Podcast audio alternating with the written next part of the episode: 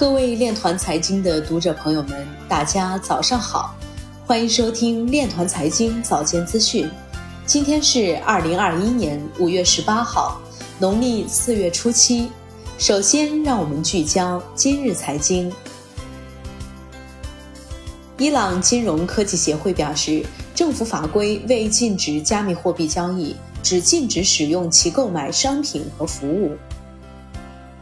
Swift 和艾森哲论文探讨央行数字货币，Swift 计划成为 CBDC 实际价值载体。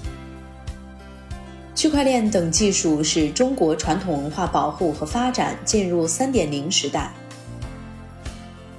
蚂蚁链发布文昌星传统文化焕新计划，免费开放一千个传统 IP 和纹样。约百分之四十四的推特网友认为，比特币在今年十二月前将达到十万美元。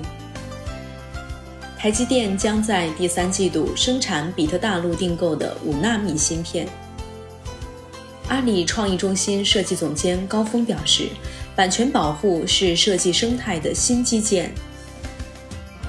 蚂蚁集团副总裁蒋国飞表示，用数字技术打造新一代文化基础设施。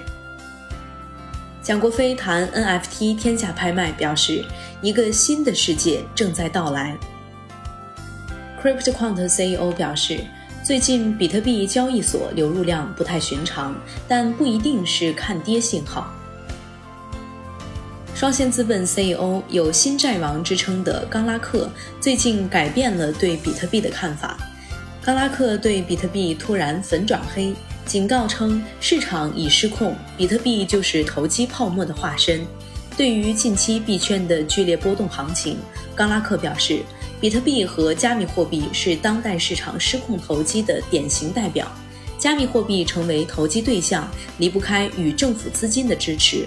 一些投资者只是在玩弄这些非法资金。然而，当政府一直给人们过量的资金时，他们只会觉得自己是在玩家里的钱。他补充说：“对他们而言，炒币确实像个赌局。”